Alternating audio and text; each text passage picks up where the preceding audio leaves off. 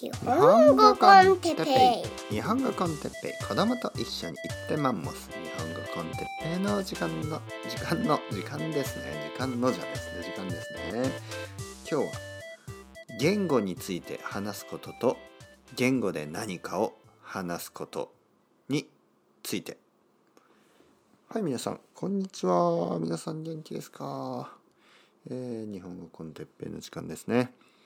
最近あの YouTube を始めたりしてちょっと忙しくしてましたけどやっぱり、えー、僕のメインですね。やっぱりまだまだまだまだメインはポッドキャスト。ポッドキャストを続けます、ね、続けますよ。忘れてはいけないですね。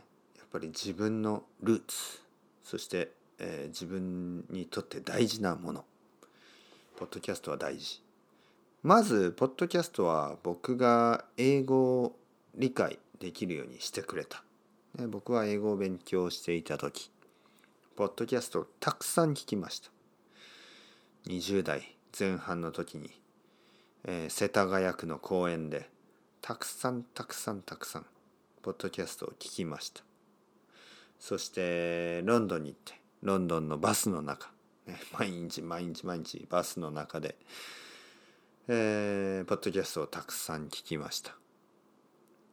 そして英語がわかるようになった。英語が話せるようになった。英語が読めるようになった。英語が書けるようになった。あれ？哲平先生聞くだけで英語が読めるようになったんですか？書けるようになったんですか？本当ですか、ね、そんな質問が。あのそんな疑問ですね。疑問があるかと思いますけど、えー、言語というのはですねやっぱりそんなにそんなにねクリアに、えー、分かれているものではありません。ね。えー、例えばですよ。まあ皆さん今例えばですよ。皆さん A はい。僕が今話していますね。でこの言葉を聞いて例えばですよ、この例えばですよ。例えばですよ。例えば例えば例えば何回も聞けば読む時に「例えば」って出てきたらもちろん理解できますよね。うん、もちろん漢字のあの「例」と書いてね「たと」と書いてね「例えば」漢字のあの「例」という漢字ねは見えないですよ。あの聞いても見えないですね。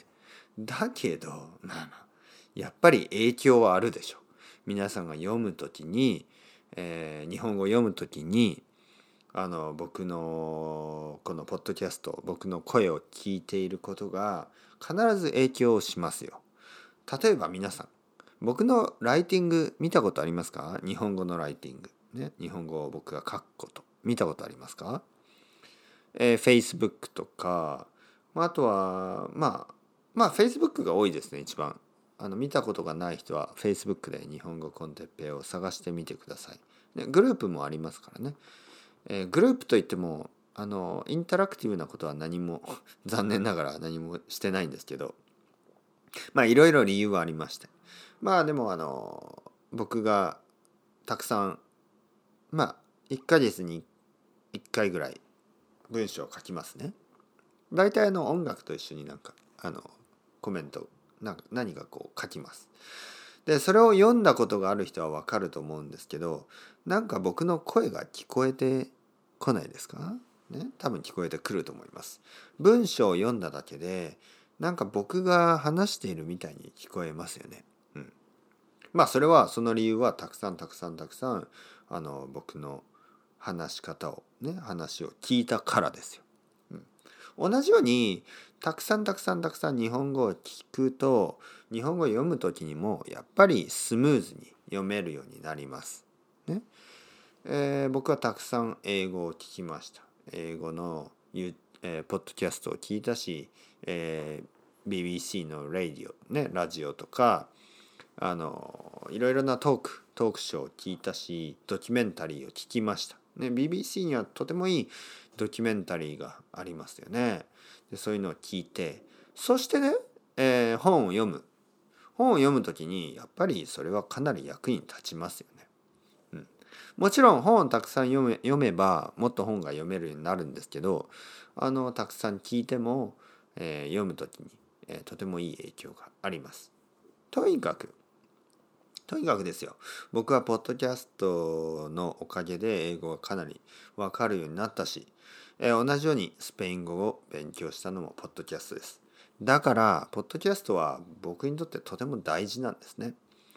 えー、まあだからどちらかといえばパーソナルなものですね。だからポッドキャストを続けたい。今でも続けてます。これからも続けます。もちろん YouTube をね、えー、撮りながらになると思うんですけど、まあ YouTube で言えばもしかしたらね、僕はあのいつかあの猫のスタンドじゃなくて本当に僕のまあ顔ですね。僕のビデオと一緒に撮ることがあるかもしれない、ね、なんとなくそんなことを最近考えてます。理由はねやっぱり細かいあの細かいあの表情とかなんとかがやっぱり猫だと難しいですよね。うん。そういうのもあって。まあまあいろいろ。今日話したいことはあの言語についてですね。えー、まあいつも僕は言語については考えてるんですけど最近ちょっともっと考えますね。その理由はあのやっぱりこうまあ僕が YouTube を始めてで他の人たちの YouTube チャンネルとかを見たりあとはなんか生徒さんとやっぱり言語について話すことがなんか増えましたね。なぜかな？なんでかな？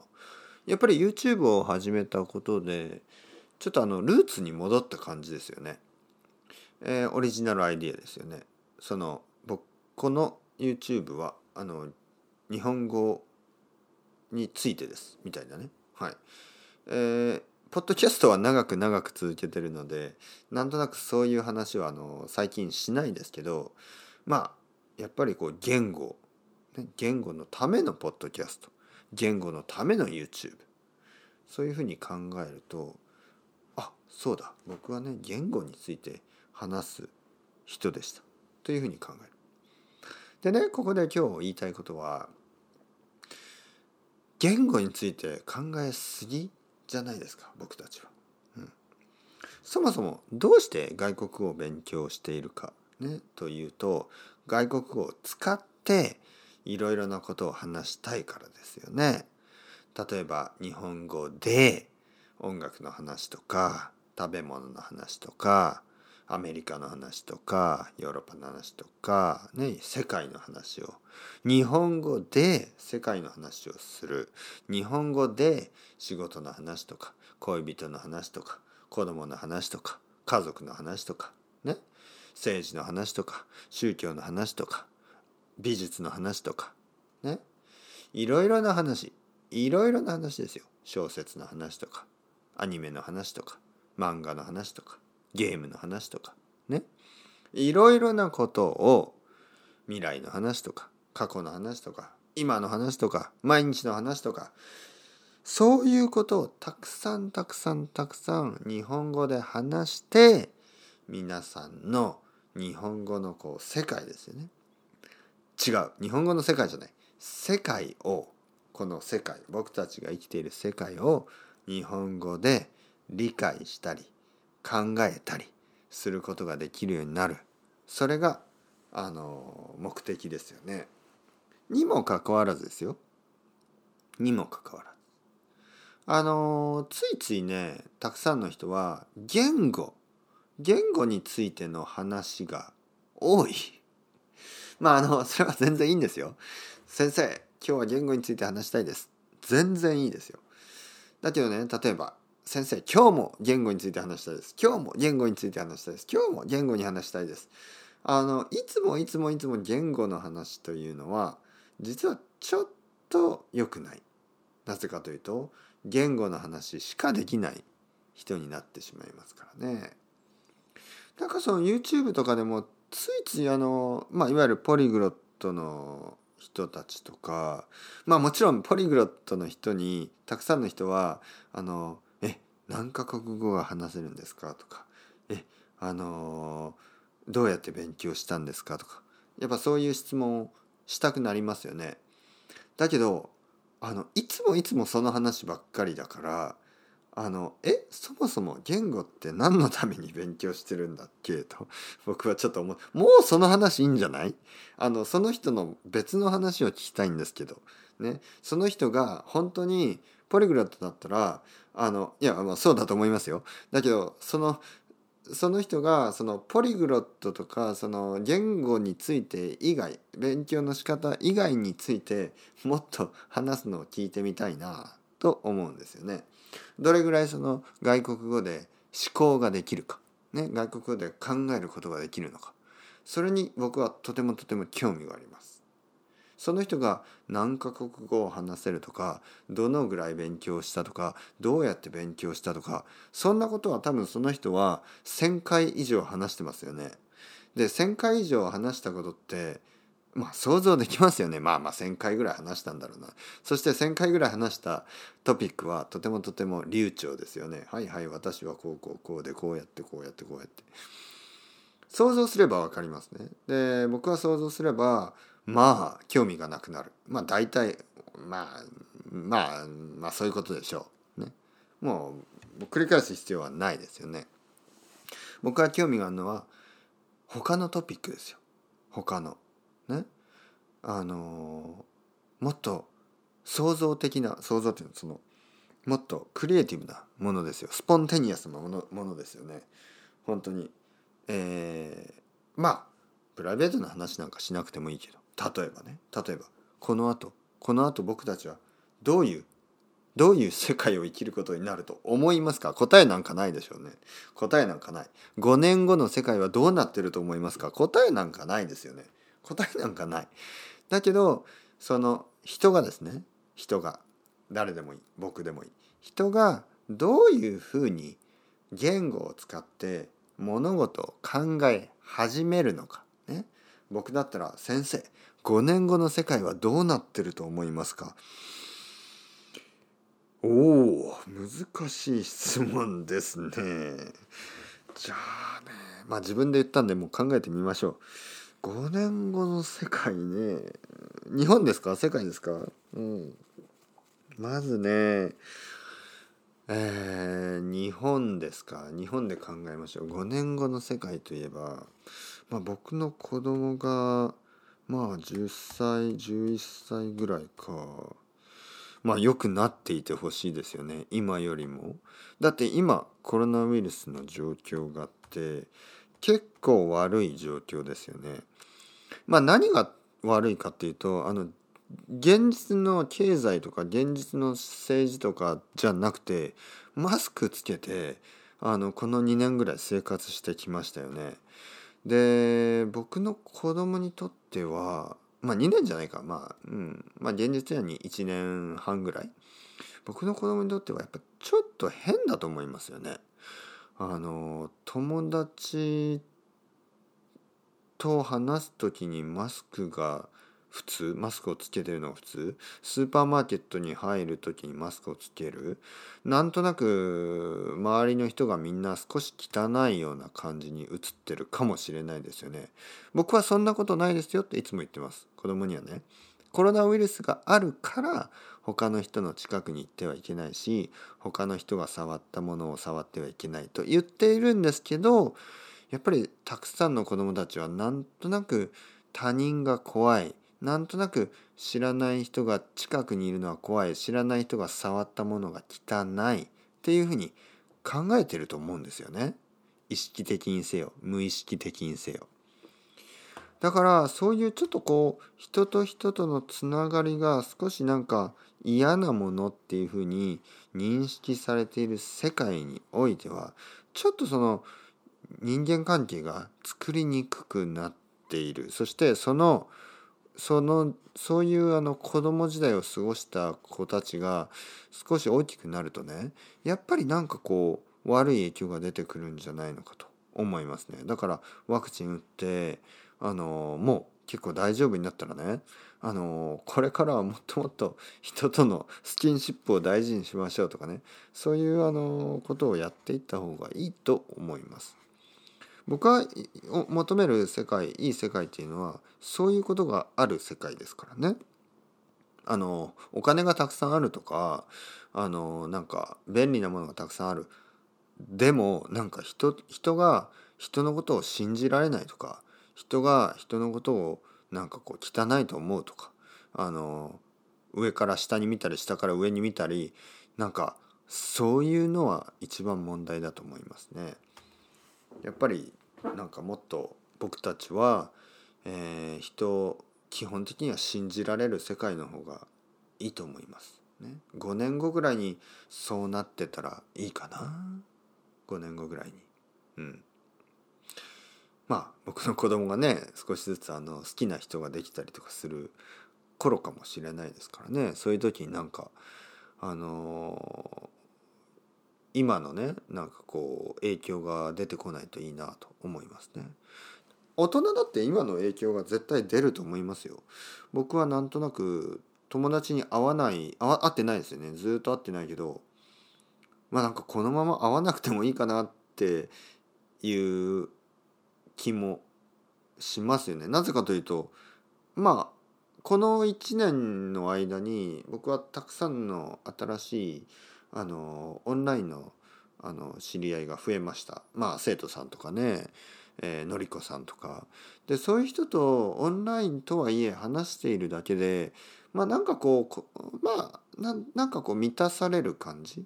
あの自分は幸せだなと思います。たくさんの人たちと意見を交換できて意見をね聞いてもらって僕も聞くことができて。なんとなくねあれ？今週も忙しく終わったな。あのちょっと休みの日は一人になりたいなぐらいね。休みじゃない日は あのたくさんの人とあの接してますからね。友達の入る時間がないんですよね、うん、でもでもですよ。そんなんでいいんですか？ダメでしょ。よく考えたら。ね。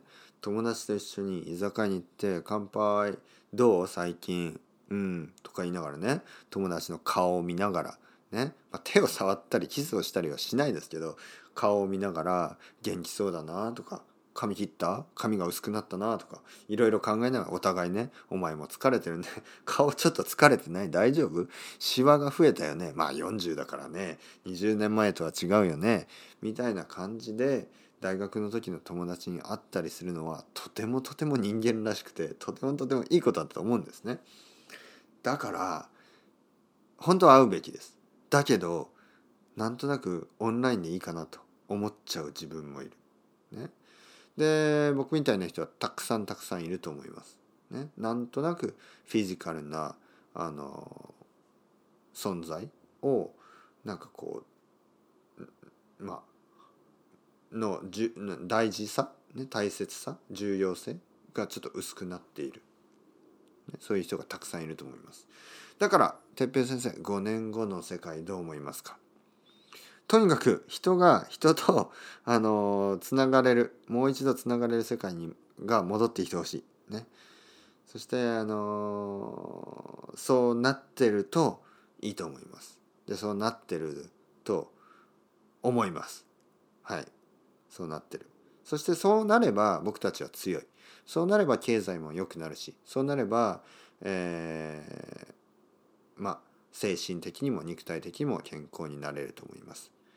うん、そしてやっぱりあのオンラインの世界っていうのはもっともっと多分まああのそうですね。クリアに、ね、明らかに、えー、例えば YouTube みたいにあの明らかにあの人気のある人と人気のないほとんどの人に分かれますよね。でその格差。が広がっていきますね。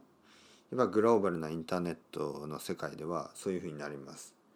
えー、一部の人に富が集まる、ね。えー、貧富の差が広がる。これはまあ残念ですけど実はねそういうリアリティがありますよね。だからやっぱりコントロールをしないといけないですね。そしてやっぱり政治的なレギュレーションも必要なのかもしれない。そういうことができるようになればね。えーもっといい世界になるけどお金がある人とか力のある人のための政治をしているようではこのあの貧富の差が広がる一方でもっともっと悪くなりますよね。僕の想像する5年後いいいい社会いい世界では、えー今よりもねもっと、えーそうですねたくさんの人が、えーまあ まあいい生活？いい生活っていうのがそのもっともっともっとじゃなくて、ね、人間として文化的な生活そして友達とかがいて、えー家族がいて、えー心が満たされてるっていうことですよね。もしかしたらそれはあの僕がさ,、ね、さっきあの言ったように、まあ、僕は心が満たされてるんですね。その、えー生徒さんと話したりのりこさんと話したりねそのオンラインのまあ東京に住んでない人ばかりですからね、うん、東京に住んでない人とあのオンラインで話すことによって満たされる心もあります。だからそのハイブリッドでねやっぱりオンラインがいいとかオンラインが悪いとかフィジカルがいいとかフィジカルが悪いじゃなくてオンラインのいいところとあのリアリリアルワールドのね、えーいいところと両方のいいところをデュアルにして5年後に、えー今よりももっと、心が健康なね、えー世界になってるといいなと思います。というわけでそういうことそういう話がしたい、ね、言語についての話だけじゃなくてという話を今回はしました。もちろん言語についての話はいいですよ楽しいですよ。だけどそれだけだとちょっと狭すぎない？ね？狭すぎますよね。カテゴリーの小さいあの一つですからね。そうじゃなくて世界というのは広い。そして世界この広い世界をね、えーいろいろ話しましょうよ、ね、いろんなアイデア。僕も知らないアイデアがまだまだたくさんある、ね、無知の知。僕はまだまだ知らないことがたくさんあるんです。だからみんなと一緒にそれをね考えよう、ね、一人が答えを持っていてもう一人にそれを教えるじゃないんですよ。一緒に考えましょう。ね。それがやりたい。哲学。僕の名前哲平の哲は哲学の哲。一緒に考えたい。そして哲平の平ね。平ですね。は平和の平。あの穏やかな世界でみんなといろいろなことを話したいですね。それをずっと続けたい。それが僕の目標であり夢であります。皆さんそれではまた。 Ciao ciao。 Hasta luego。またね。またね。またね。